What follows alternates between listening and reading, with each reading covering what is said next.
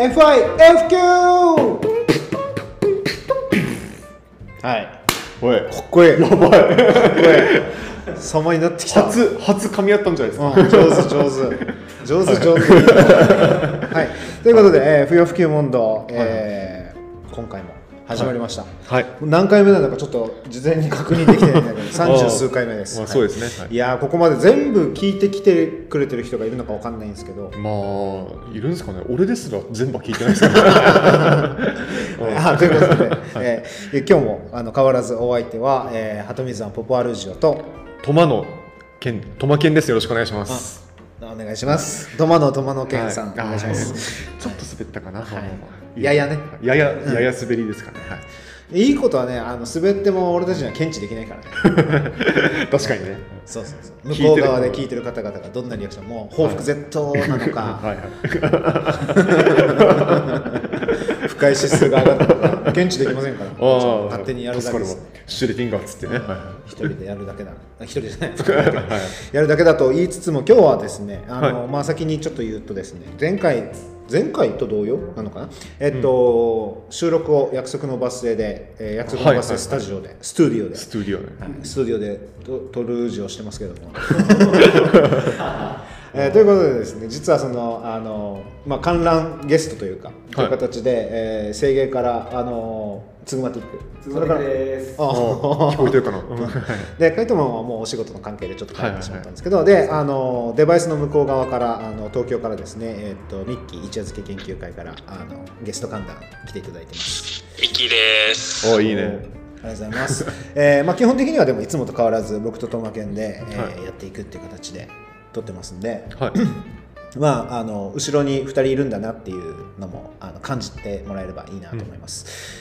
えー他の番組も同様にですね今日あの制芸も、えー一夜漬けもあの同じ日に収録しているのでぜひ通しで聞いていただけるとこの臨場感、あこいつらずっと一緒にいるんだみたいなのが 伝わるんじゃないかなと思いつつって感じなんですけどね、はい。どうですか？なんか緊張します？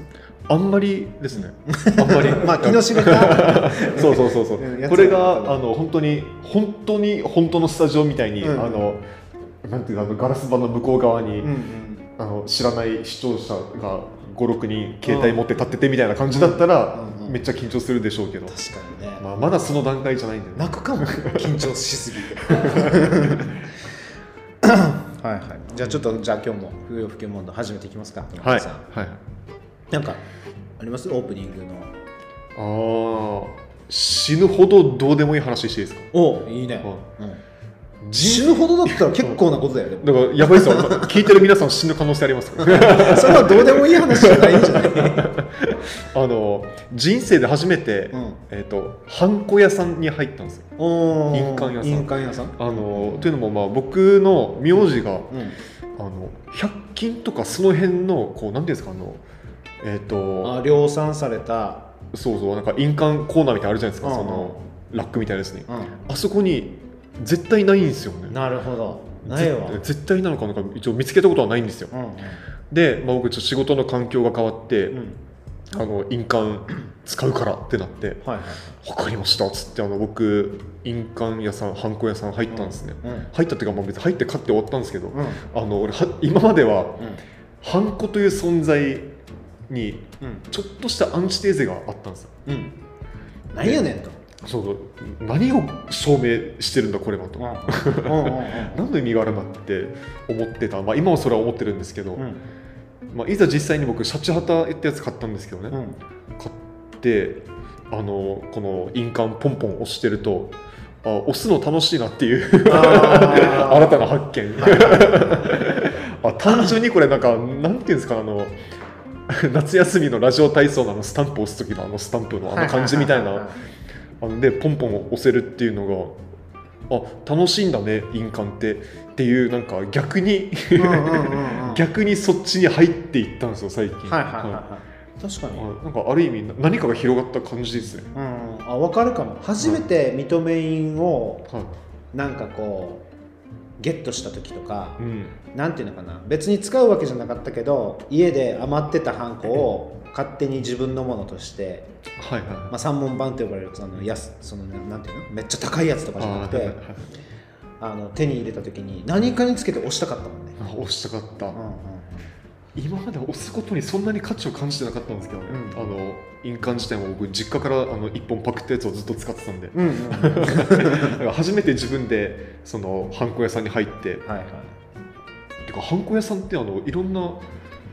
付属品というかアクセサリーみたいなのがいっぱいあって僕知らなかったんですけど、うんあのケースとかね。うんうんうんあってなんかそれも面白かったし。なんか買っちゃったりしたの？なんかいらんだろうって。あいやいらんなと思って買わなかったです。先生。は普通に。いやなんか普通に。携帯機種変した時とかさなんかいらんのになんかアクセサリー買っちゃったりとかある。しちゃう時あると思う。ある。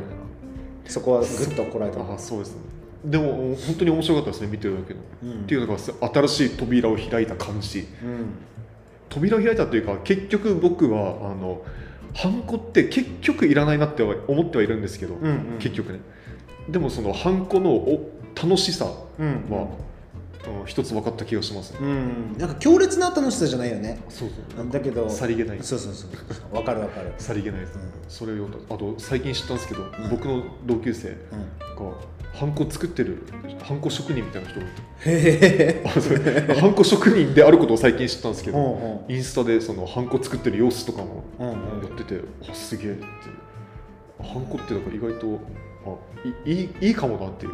うん いいかもなって思いましたね。うんうんじゃあ今度なんか契約書を作って押してもらおうかな。はい俺ポンポン押します今から。この機に乗じてあのと とんでもないもうあの不平等条約ばりのものをしたためて。あお小説であここに押していいよみたいな。マジっすかっつって、シャチハタでいいんだったらいいや まああのその時のね訴訟とかね あの十分なしょあの証拠になるだろうねこのやり取りが。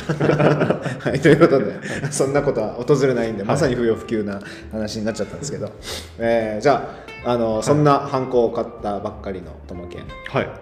ハンコの扉を開いたともけんと、はい。えー僕でやっていこうかなと思います。はい。いいっすか？なんか一応いつも通りあれやるよああもううんまあまあいつでもかかってこいって感じですよ、はい。うん不要普及問題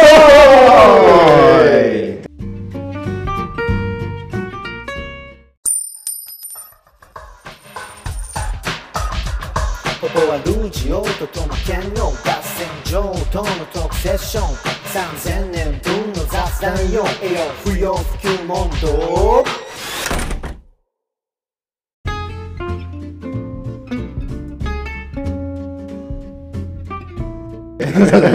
え今日はあの間挟まずこのまま行きましょうか、ああいいですいいです。はい。いつもと思考をちょっと微妙なマイナーチェンジがあるということもあるんで。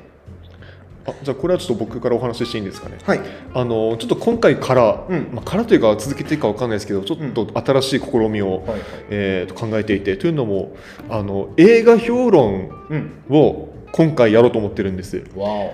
でどういう感じでやっていくかっていうと、うん。まず最初に、ん。まあ、僕がねうん。僕が映画の感想というか評論っていうのをバーッと喋れます。お何分かかるか分かりません。でも俺は寝てていいわけだ。おいい面白くなければね。そうだから話者の僕の問題です。まあでも寝かさないようななるべく面白い内容で。な何分かかるかな？分かんないですけどまあまあ,、あのひ一回一人でバーって喋ります、うんでその後に僕が喋ったその内容をうん。受けて、うん。あのポポさんと僕でまたその、まあああでもないこうでもないのおしゃべりをしていこうかなと思います。なのでこれから、えー僕が一人でねうん。喋っていくので皆さんもぜひあのあこの映画見た見た面白かったとか、これはこうなんじゃない？トマケンちょっとアホじゃない？みたいな思う思いながらね、あの聞いていただければとうん。思いますのでよろしくお願いします、これその間俺は相づちとかさなんかやっていいの？ありありですね。うん。絶対に黙っとけというわけではないってことですね。うんそんなことは言わないですよ。うん。全然、はい、笑い声とかすすり泣きとかも全然。ああなるほど。はい。はいむせび泣いてもいいし全然大丈夫です。じゃあ聞いてる皆さんもねぜひあの一人で部屋で聞いてるかもしれないんですけどむせび泣きながら聞いていただければいいかなと思います。はい、じゃあ早速始めていきます、今回扱う映画が、えーもう話題作というか問題作というかうん「Don't Look Up」ですよ。皆さん見ましたか？見てない。Don't Look Up、うん。はまあ、あの僕はまずこの映画を見てですねあの久しぶりになんか映画でこんな衝撃を受けたなというか、ほなんか呆然としちゃったんですよね、うなるほど。うん、なんか映画体験としてはすごくこうあー貴重だなって思うくらいうん。僕にとってはすごく衝撃の作品でした。あの、まあ、見てない方もいるかもしれませんので、うん。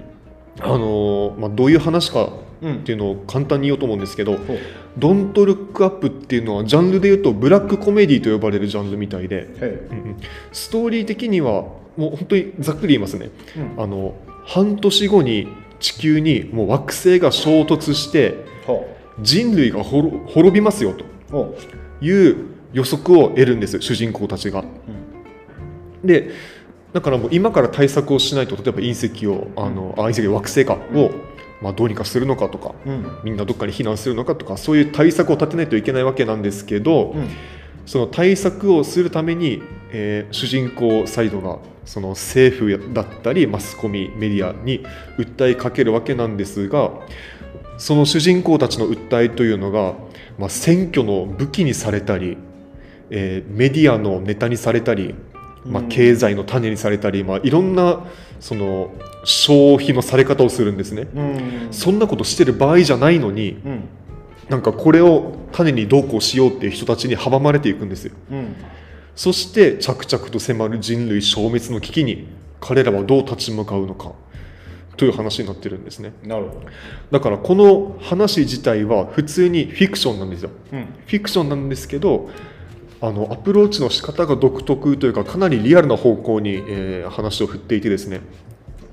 でそれはまあこれまでの映画のように、まあ、迫り来る脅威に人類が一致団結して立ち向かうなんてことは一切なくてですね。うん。もし実際にこんなことがあったら、まあ、その辺の映画とかその辺の物語のようにうまくいかないよねこうなるよねというメタな視点であの、うん。アプローチしていくんですつまりその惑星が衝突するという設定自体はもちろんフィクションではあるんですけど、うん。現実の僕ら現実の人間は、うん。現実の社会は、うん。というかもう現実とはもう所詮こんなものだよねというなるほど。強いメッセージを持った作品なんですね。うん、で実際にこの、まあ、ここでいう現実っていう僕がちょっと強調しちゃったんですけど、うん。この現実っていうのがまさにこのコロナ禍でうん。もう僕らは本当に嫌というほど見てきたわけなんですよ。うん。まあ、ちょっと政治色の強い話になるかもしれないんですけど例えば、あもう新型コロナウイルスというもう人類にとっての脅威が芽生えましたと。でその脅威にさらされながらも外出を止められない人々だったり社会だったり。うん。で、まあ、癒着だったり利権だったりにまみれた政策がね各所で提案されたり、まあ、あとはちょっと過激な方だと反ワクチンとかうん。コロナは嘘だ風邪だとかって言っちゃう人々がいたりで実際に保障というのがいつまでも満足にいかなかったりもう医療崩壊が止められなかったり。結局あのいつまでも団結できずに繰り返される感染爆発というのを僕ら今もなお目の当たりにしてるんですよ。うん。もう今第6波ですからね、でつまりこの映画は人類にとって共通の敵が現れたとて僕らはどうせこうなるよといううん。あくまで現実の話なんですね。うん。でそれを季節して僕らはこのコロナ禍で証明してしまっているうん。っていうわけなんですね。だからあの非常に共感性の高い話になっていると思ってて。この「ドントルックアップが描き出した世界っていうのはまあ要するにまあフィクションの世界というよりは僕らが生きるこの現実そのものを揶揄しているっていううん。ことなんですよ。だからこの分かりますかね？この説得力がこの映画の説得力というのが。だからこの映画ってあのもはやドキュメンタリーに分類できると僕は思うんですよ。うんでもネタバレにならない程度で話そうと思うんですけどあの映画の中で、まあ、途中から「ドントルックアップ派派閥の羽」うん。ドントルックアップ派とジャストルックアップ派に分かれ分かれていくという流れがあります。で、ドントルックアップ派、つまり、えー、とドントルックアップ、上を見るな、もうん。う隕石、あ惑星なんか脅威じゃないぞと言っちゃう派閥と、まあ、これはつまりあの政府側なんですけど、物語の中では。うん。で、反対にジャストルックアップ派うんっていうのはその逆を言ってて、惑星に目を向けようちゃんと問題と向き合おうという主人公サイドなんですね。うん。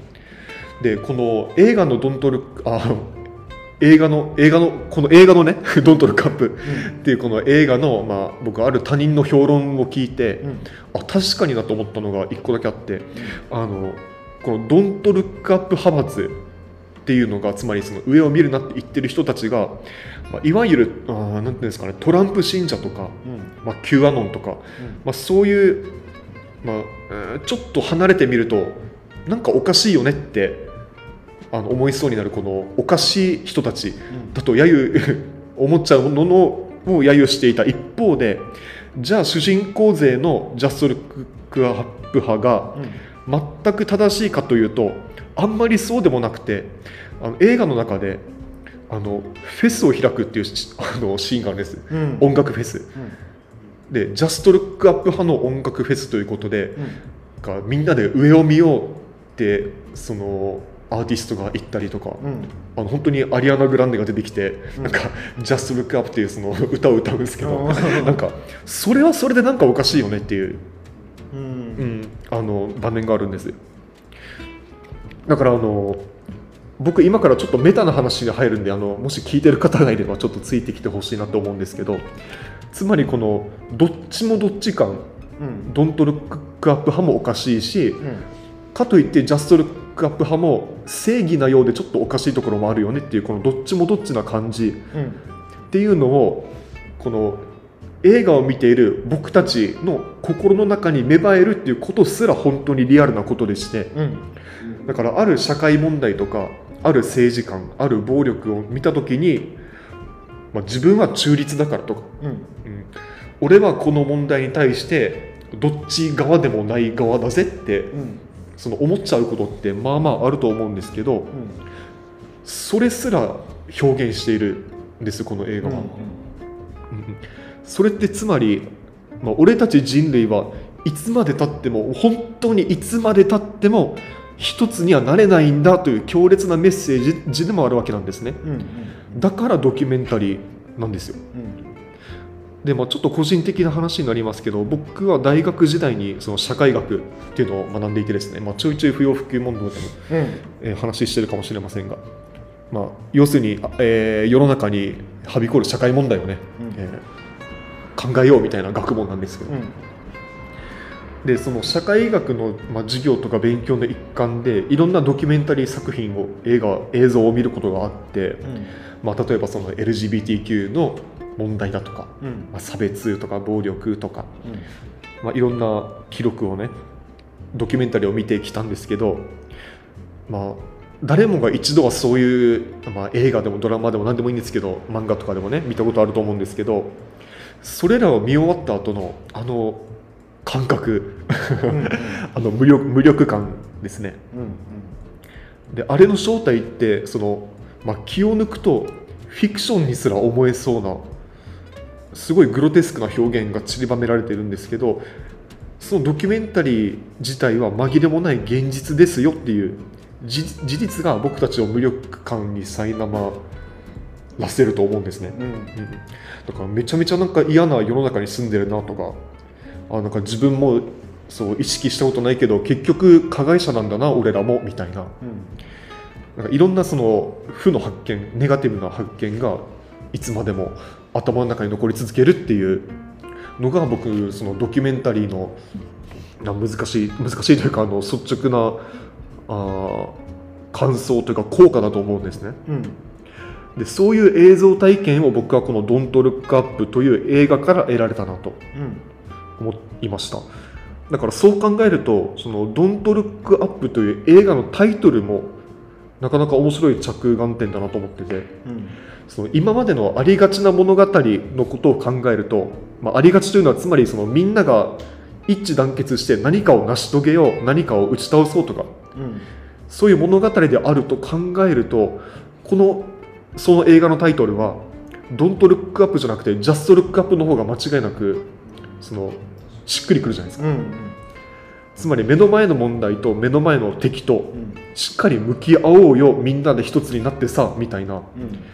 このそういう物語であればそれはジャストルックアップになると思うんですけどでもこの映画はそうじゃないぞと。うん。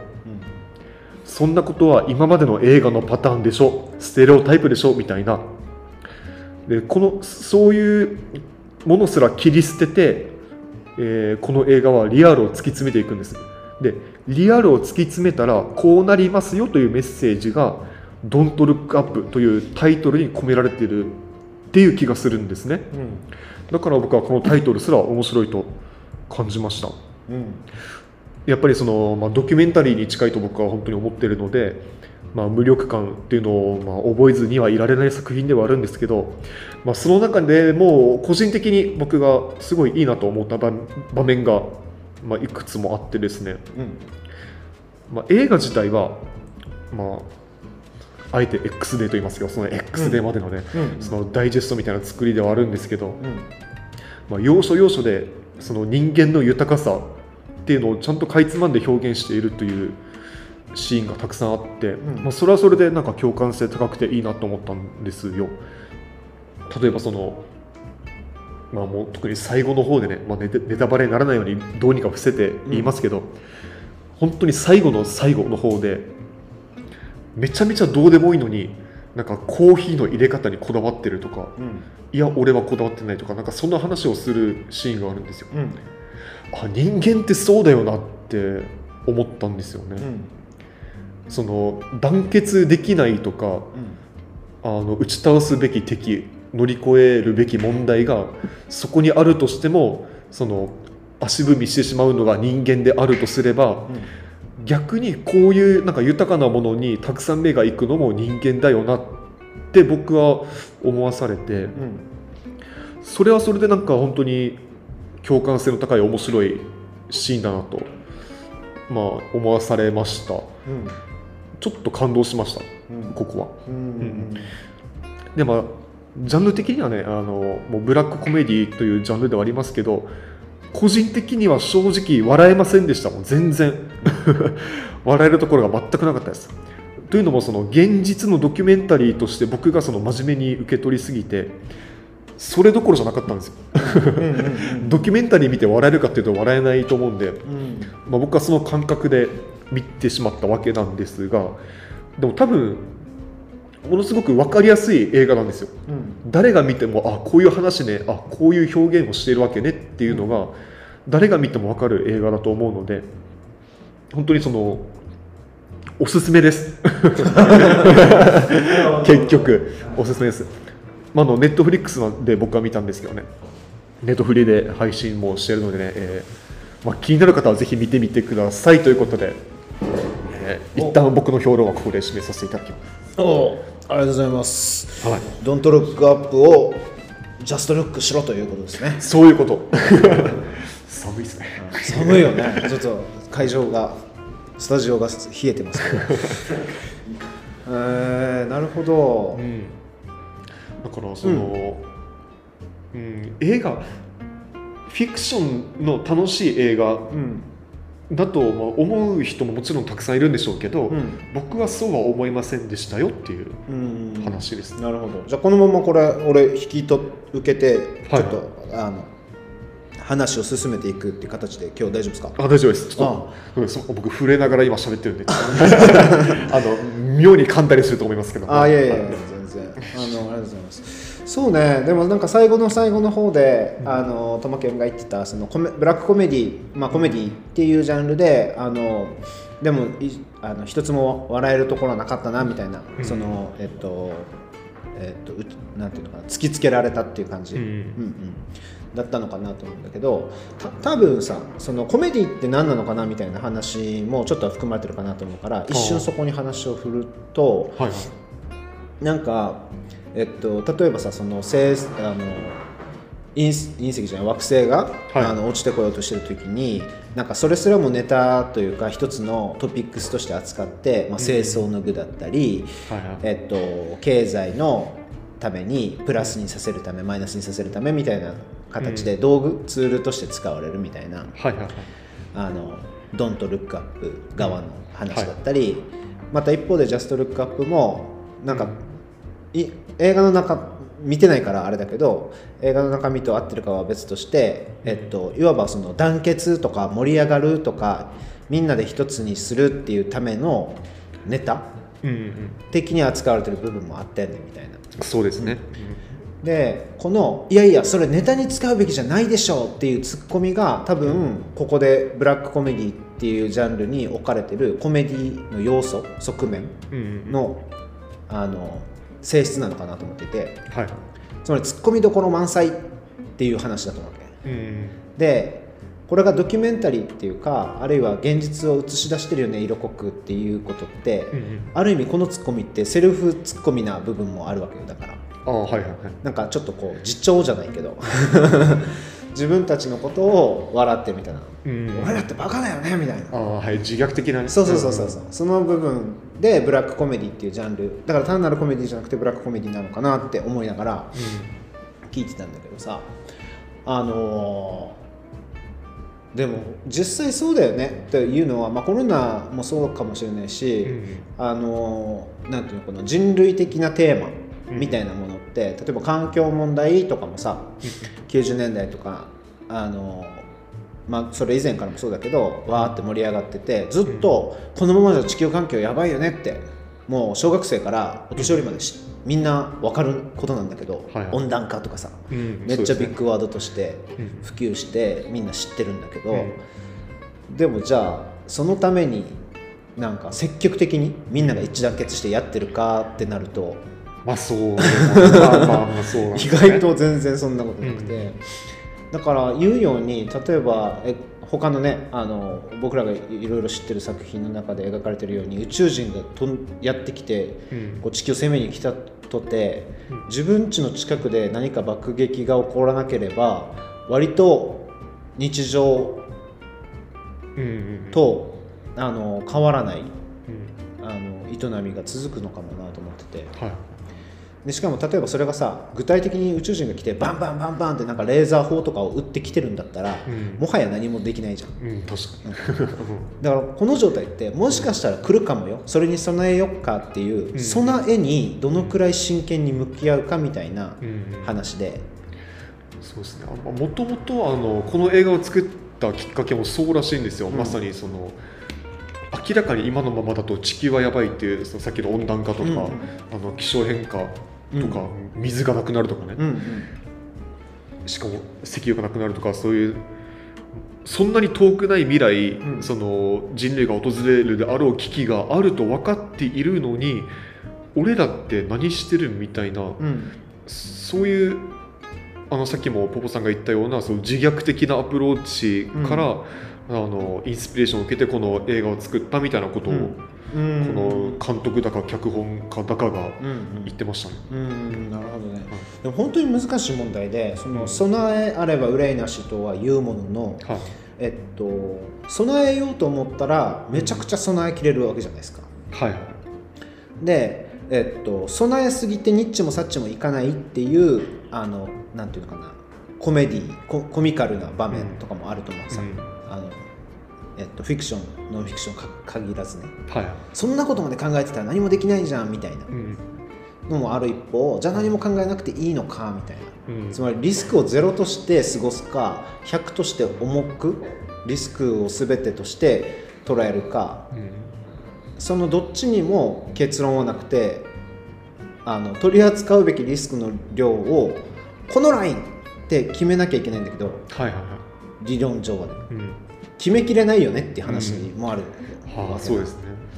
だから隕石が惑星が落ちてくるかもしれない。でそれによって、えっと、地球は終わるかもしれないっていうのも、うん。極端な話さリスクって訪れてないおその瞬間を迎えるまでつまり X デーを迎えるまでは、可能性でしかないわけよね。99%だろうと1%だろうと起きてないことではあるわけ、うん。そうですね。だから起きるかもしれないダメージとかコストにどのくらい俺たちは真剣に向き合えるのかっていう。ああそうか。そうかまだ見てもない触れてもないっていう段階で。そうそうそうそうそう。そのまあ要は真剣度みたいな話になるかもしれないですけどあのそこにあんまりパラメータを触れないっていうのはうんうん。まあそれは正直ありますよね、うんうん。本当に。どんな場面でも。うんうんだからなんていうの実は隕石があ惑星が落ちてきますってなったと、確定したとしてもうん。まだ予定でしかないっていうか、はい。うん、なんかあーそれをうまく扱える人って多分今までいなかったんだよな人類史として。うん。だからずっと続いてる問題で実は明らかになってなかった。明らかに？あ明確な問いとして打ち立てられてなかったのかもね。た例えば映画とかではね。うんだからどうなるんだろうね。一致団結してそれに備えるっていう動きは多分でも想像しててもやっぱり訪れなさそうだし、そうなんですよね、なかなか想像できない、であんあんまりこの映画もそこはそんなにゴールにしてない気がするんですよ、だから団結するのが大事だよねって言いたいわけでもなさそうな気がするんですよね、そうだと思う。なっていうのももしかしたら訪れるかもしれないっていう危機に全員がコミットして一致団結していくことではいあの危ういことだって起こるわけだよね。うん。つまり隕石が落ちてくるかもしれないとかどこどこのあの誰々が自分を殺しに来るかもしれないとかうん。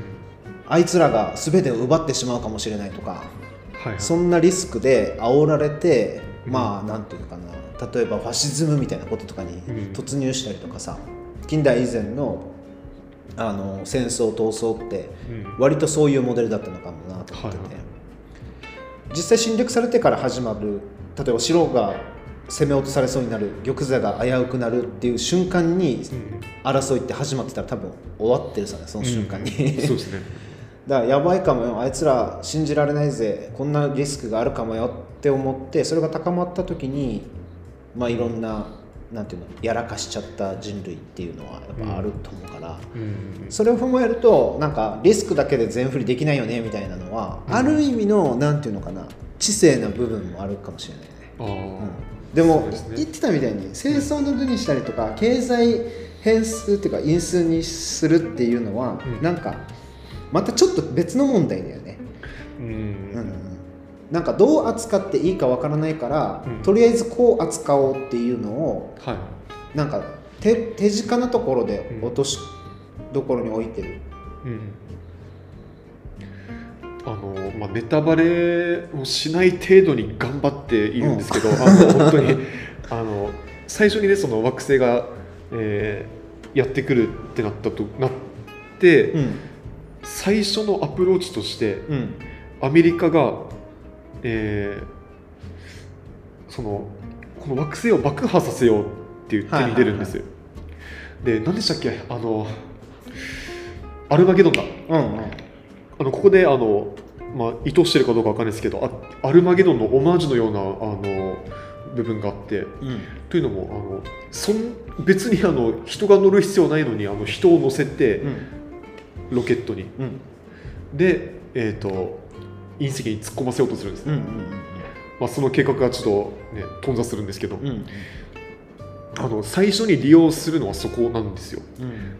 つまりそのアメリカの、まあ、特にその一人のヒーローを作って、その惑星にぶつけて結局人類は救われましたねっていうストーリーをうん。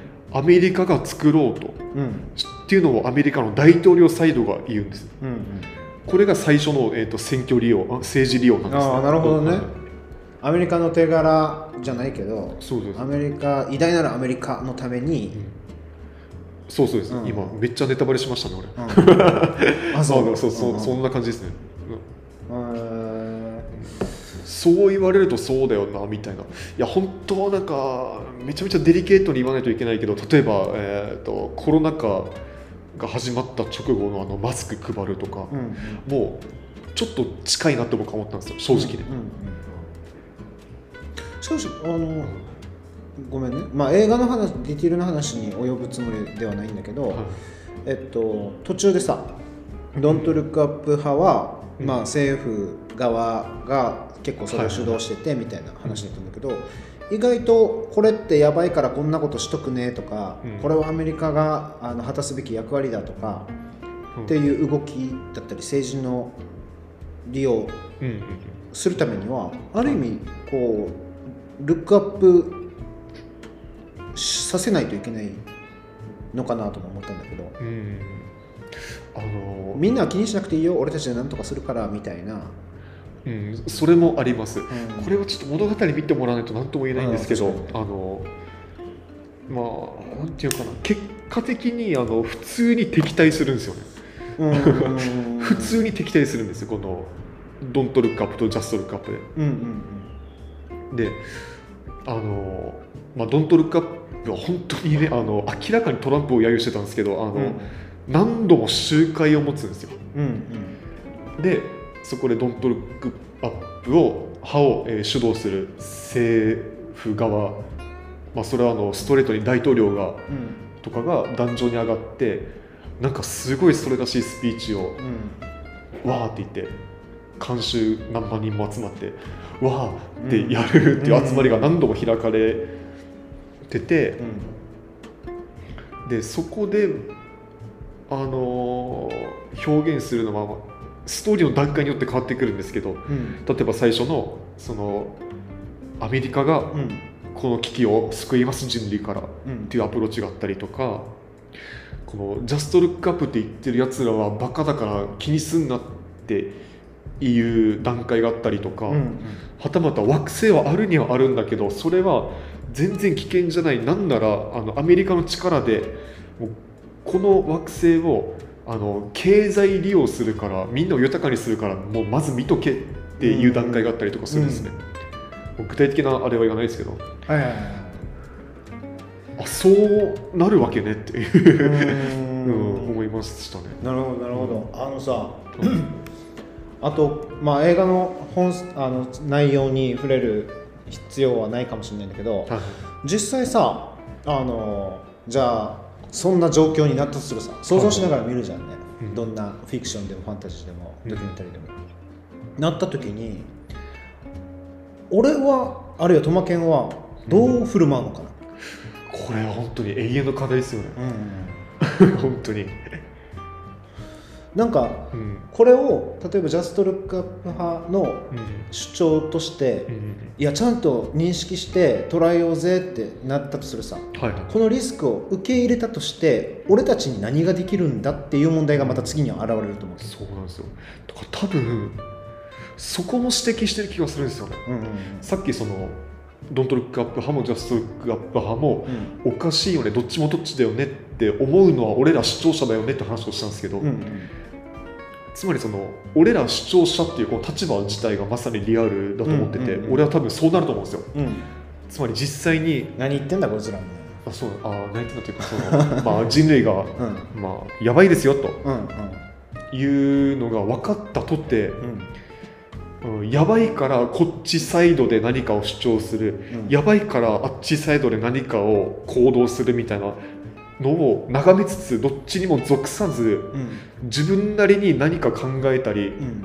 何かやったりして死ぬみたいな 感じになると思うんですよね、だからそのそれまあそれをなんか中立気取りとまでは言わないけどもうん。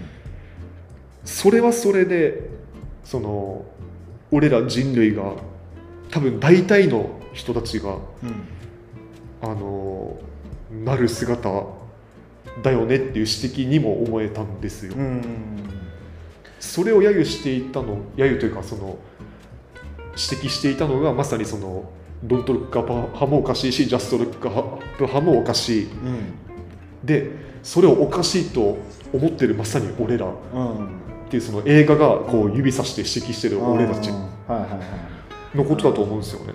なるほどね。じゃあちょっとうまくいくかわかんないけど、はい。ちょっと大大胆な、はい。あのえっと問答をにおちょっとあの持ってきていい、はいはい。えー惑星が落ちてきてはい地球が滅亡します、っていうことが、まあ、確定上確定事実だとするさ。はいはい。地球滅亡って何が問題なのかな？あーやばいですね。例えばその事実うん。ドントルックアップで描かれてる事態が、はいはい。えーっと明日発覚するかもしれないし、うん100年後200年後あるいは1000年後にえー発覚するかもしれない、はいはい。うん、だからないとは言えないんだけど、うんうん。それって何がやばいのかなみたいな。うんうんうん。だって地球が滅亡するんだよ。はい。もう終わりってことだよね、そうですねでもストレートに言うと怖いっすよね。うんうん怖いね。単純に。ね。でその怖さってなんか人はいつか死ぬんだ俺もいつか死ぬんだの恐怖にかちょっと近い気もするんですけど、うんうん。だから死ぬのが怖ければみんな怖いだろうしましてやそのタイミングが分かっちゃうっていうのがまず第一段階あの最初の印象としては怖い。うん。怖いと思ううんうん。と思いますね。うんうんあのまさに今言いたいことをともけんが言ってくれたんだけど、あの個人の死っていうものと非常に同じな気がするわけ、あであのこのさ惑星が落ちてくるいついつ落ちてくるだろうってされてる X デーも、はい。惑星がいつ来るからねって言って約束通りに来るわけでもない、うんうん。うん。ってことは計算上例えばはい。このくらいの距離が離れててこのくらいの速度で動いてて宇宙空間であとどのくらいでうん。地球に訪れてこのサイズ感で言ったら地球絶望だな全部計算じゃないですか。はいはい。で大体寿命も計算されるとは思うわけ、うん。例えば200年以内に俺は死ぬと思うわけさ、確定事実じゃん。多分100年以内かもしれない、はい。うん。でもっと早いかもしれない。うん。わけよね。だから俺という俺という地球にはい。死という惑星が衝突するのは確定事実だわけ、はいはいはうん俺という世界が滅亡するのは確定でいうん。その上で俺たちってそのことをうん。知ってるじゃん。多分はい全員が知ってるわけいつか死ぬってこと。うん。その上で俺たちはその死にどう向き合ってるのかうん。っていうことがそのまんま人類レベルに拡大された時にドントルックアッあプ的なことが起こるんじゃないかなと思った、ーはいはいはい。ああそういうことね。ああそうだからたまに思うんですよねそのもうすぐ死ぬってなった時のあの例えばやばい病に侵されて入院して、うん。あのもう末期の何かしらで余命そろそろみたいなのが自分で分かってる時ってうん。自分の中でどう落とし込むのかなって多分もしかしたらみんな考えたことあるかもしれないですけどうん。なかなか答えが出ない。ですよ。あのこう思う俺もいるしこう思う俺もいるみたいなのが次々現れるだけでうん。それは確かにあのドントルックアップ派のトマケンとうん。ジャストルックアップ派のトマケンとうん。そのどちら側にも考えないようにするトマケンとうん。がトマケンの中にだんだん現れてそいつらがなんかいがみ合ったりなんなりしてるみたいなのをなんか一生繰り返一生っていうか死ぬまで繰り返すかもしれないみたいな。のは確かにちょっと思うんですよ。あじゃあそうか。それを表現してるかもしれないね。そうそうそう。映画も見てないしその制作側の意図みたいなのもちゃんと調べてない。俺が言うのもあれなんだけど「はいはいドントルックアップってうん。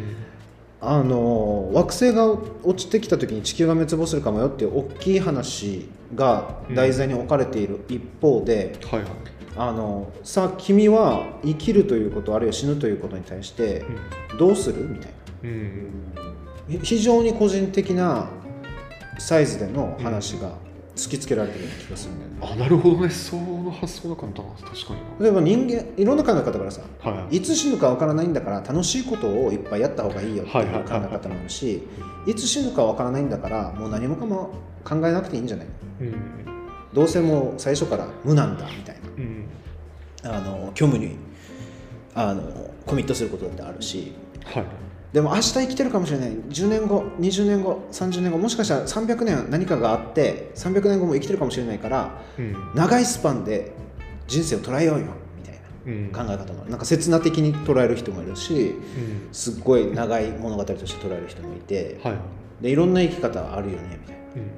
うん。まとまりきれんよねっていうのがまんままとまりきれんよねっていう「ドントルックアップの話につながっているだからずっと話聞きながらはい。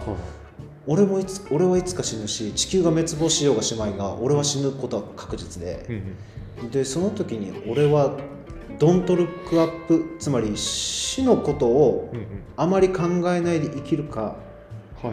死のことをどのくらい考えて生きるのかみたいな、うん。なんかそんなこと考えながら実は話聞いてたっていうのがあって、はいはいだだから地球滅亡ってどのくらい問題なんだろうねっていうのは問題だよ。もうめちゃくちゃ怖いじゃん。だけどそもそも俺たちって死ぬよねみたいな、うん。最初から持ってる問題だかもなと思った、確かにね。ああそうか。なんかよくあるじゃん。明日死ぬかもしれないと思って今日生きなさいみたいな。はいはいはいはい。そしたらもう今日ありったけのし資金全部使った方がいいさ。確かに。でもそれで明日が来てしまったら無一文でやべえってなるから、うん。明日のために残すものとかあるじゃん、うでも明日来ないかもしれないのに明日のためにとか言ってるんだなみたいなのもんうん。一方であるわけで、確かにね。そうなんですよね。だからそこのバランスみたいな話が、まあ、うまくいってるいってないは置いといて、まあ、あるよなと思いますよね。うんうん。今目の前にめちゃめちゃ転がってるなんならそこにそれに埋もれてるんだけど俺ら。うん。人間は。うん。人生はあのだからそうそうですね。そう言われるとそうだな、あの人類史とか人間の在り方とか社会の在り方みたいなのを明らかに揶揄していた一方であこの映画の話ですね、うん。の一方で実際語っているのは個人レベルのうん。人生とか命とか一人の人間っていうものうん。を、あのー表していたうん。と言えなくもないっていう話ですよね。うんうんうんそうなんかそうなった時になんなんていうのかな。いや映画見たいなと思ったのも まず1個あるよっししゃ。よっしゃ、多分聞いてる人もそうなんじゃないかなと思ったんだけどなんかそういつか終わるかもしれないっていうことに対してうんどう捉えるのかって実は結構重要だよな。でもうっかりしてるとさやっぱりドントルックアップ的な、うん。ドントルックアップ派的なはい。考え方っていうのかな。永遠にこの物語が続くっていう前提であのなされてることの方が多いではあると思ってて、いや例えばこの惑星が経済成長につながるんだぜみたいな利益をもたらすぜみたいな、うん。いやもたらさなかったらどうするうん無事に済まなかったらどうするっていうことじゃなくて、うん。大丈夫乗り切れるって思って、まあ、ある意味はい。こう希望的にうん。捉えていくっていうのが、まあ、ああそうだね。基準ではあると思うわけ。実はこの2つって綺麗には対立してなくて、うん。ほとんどドントルックアップ派的な考え方でじゃないとうん。あの話は進めきれないよねみたいな。うんなんだろう。ん。う、うん、なんかよ明日はもっと良くなってるはずみたいな。き確かにな。なんか言われて今気づいたんですけどうん。そのドントルックアップジャストルックアップのそのまあ僕は対立だと捉えてるんですけど、対立ってポジティブとネガティブの対立でもあると思うんですよね、うん。あのそんな単純な話じゃないですよもちろん、うん。そんな単純な話じゃないんだけどあの要するに希望を持って取り掛かろう。うんまあ、あるいは希望を持って無視しようと言えるかもしれないっていううん。その人たちと、あの現実をしっかり見ようちゃんと向き合おうというそのアプローチ自体がその非常に絶望的でうん。ネガティブでうん。負負なんですよ。かなり、うん。かなり負の側うん。でもある、だからそれを避ける人たちが人たちっていうかその避けるっていうことがあり得るなっていうのは確かに今思いました。ね、うんなんかそういう映画なのかもなと思って。うん、確かに。俺はどうかなと思ったらやっぱりそう考えるとなんかどっかであのしなんていうのかなそのリスクのうち何割かをしかとしないとやってられないっていうのはあるだろうなと思ったの、うんうん。で実際惑星がってなった時に俺多分それは見上げないんじゃないかなとも思った、ああそうなんだ。うん、あの明日死ぬかもしれないんだっていうことが可能性が上がった以上今日どう生きるかしかないなとも思ったのよ。ああ確かに。なんか結局不可避な感じがするわけつまりわかんないよ。映画がどんな映画なのかわかんないから、うん。話だけで言うとルックアップしようがしまいがうん。訪れる事実は変わらないうん。のであれば見るべきはどこかっていうことを考えなきゃいけないんじゃないかなと思って。てはいはいはい多分惑星を見るか見ないかではなく何を見るかっていうことが重要な気がする。うん。うんなんかそしもしかしたらそしたらあの家族との時間をとか友達との時間を恋人との時間をとかはいはいはい。あの読めなかった本を読むとか、うん。見れなかった映画を見ておくとかもちろん死んじゃうんだからうん。何にもならないけど、はい。でも人生って最初からそうじゃんみたいな。何もね。も持ち越せないし、うん。その後終わった後に何かがあるからうん。その準備をしてるわけでは実際のところないわけだ。うん。徳を積むとか業を積むとかあるけどうん。でも本当にドラに考えたら生きてる間のことしかなくて。はいはいそうですね。なんかもしね、うん。その「Don't Look Up」っていう映画がその死生観についての話なのであればうん。仮にね。俺の死生観的にはうん。大事なものをうん。と過ごす時間とかそのためのパワーとかはい。を最優先して生きていきたいなって思っただけだね。あ思っただけだねっていうか思ったなと思って、はいはいはい。うん。確かにね。そっか俺死ぬんだって。うん。惑星はすぐそこまで。っうん。うんて感じしたやっぱうん。地球の長い何十億っていう歴史からするとさもう100年後とか明日みたいなもんじゃん。うん。うんそうですね。明日死ぬかもしれないと思って生きろみたいなうん。話なのかな結局。ああ難しいですね、まあ、本当にこの映画のいいところってうん。ゴールとか結論を全く示さない っていうところがあるので、うん。まあ、どう捉えようともちろん自由なんですけど、うん。でも確かに表現してる一番ストレートに表現してるのはその死生観に近いかもしれないです。もしかしたら、うん。それはそうかもしれないです。なるほどね。うん。充電系あそ充電器ありますか？っていう感じですね。あうん。なるほど、はいやーだからじゃあちょっと締めにかかるんだけど、はいはいはい。あのま、俺的にはね多分ドマケンとどこまで合意できるかどうかは分かんないけど、うん。俺的にはなんか「Don't look up just look up じゃねえだろ」みたいな。うんうん。目の前の自分と自分が見たいものをうん。しっかり眼差すことじゃないのかみたいなはいはいはい。ことを思ったかな。なるほど。なんか惑星が落ちる死が訪れると思ったからといって、実は抗えないんだよなみたいな。うんうんうんだからなんていうの生きてるっていうことこの生と向き合ううん。ことじゃないかなと思った。なんか、うんうんうん。俺はなんかそのルックするのはそこかなと思ったよね。まああの僕はそれに言われて気づいた側なんですけど。まあっていうのもその自分の個人の話としてうんあんまり捉えないでこの映画を見たのでうん。どっちかっていうとあのその映像体験映画体験の強烈さにばかり目が奪われていたのでだから今のポポさんの話を聞いてああそうだねそうだねって今なってるところなんですけど、あのそうそうなんですよ。純粋に映画としてももちろん面白いし自分事として自分の人生観とか死生観うんうん。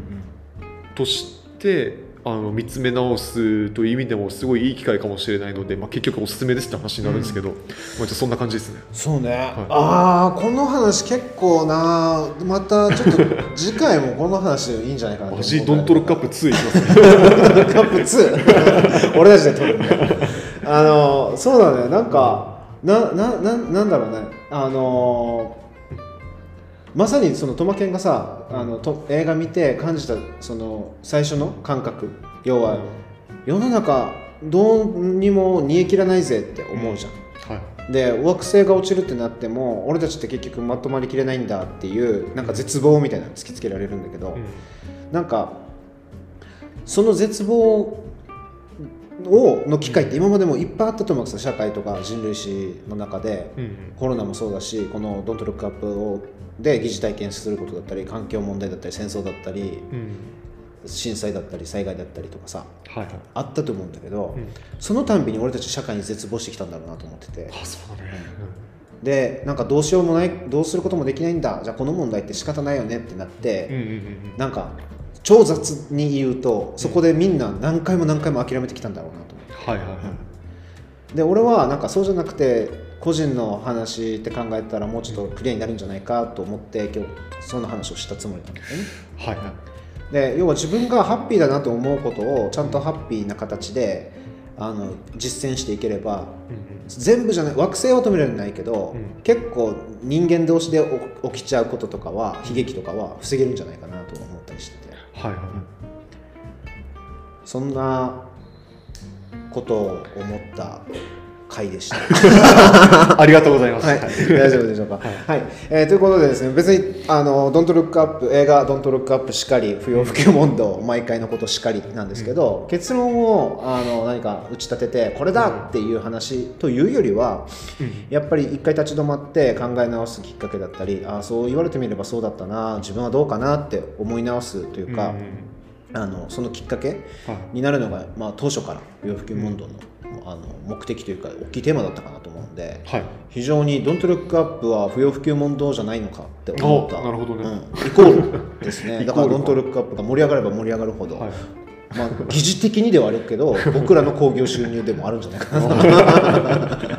何にも得られてないけど。と 思ったのであ皆さん不要不急問答をここまで聞いていただいている方であれば「ドントルックアップをあの、見て楽しんでいけるいただける楽しんでっていうかあの何かプラスになるんじゃないかなと思いますのでおすすめですといったところでしょうか。そうですね。はい、僕も見ます。はいえーそんなですね、えー、ドントルックアップ、えー AKA 不要不急問答は、えーいつものことながらですね、あの沖縄県にあるオーガニック市場天仏さんのご支援のもと、えーっとこのようなあの何のためになるのかわからない不要で不急な問答を繰り返すことができております。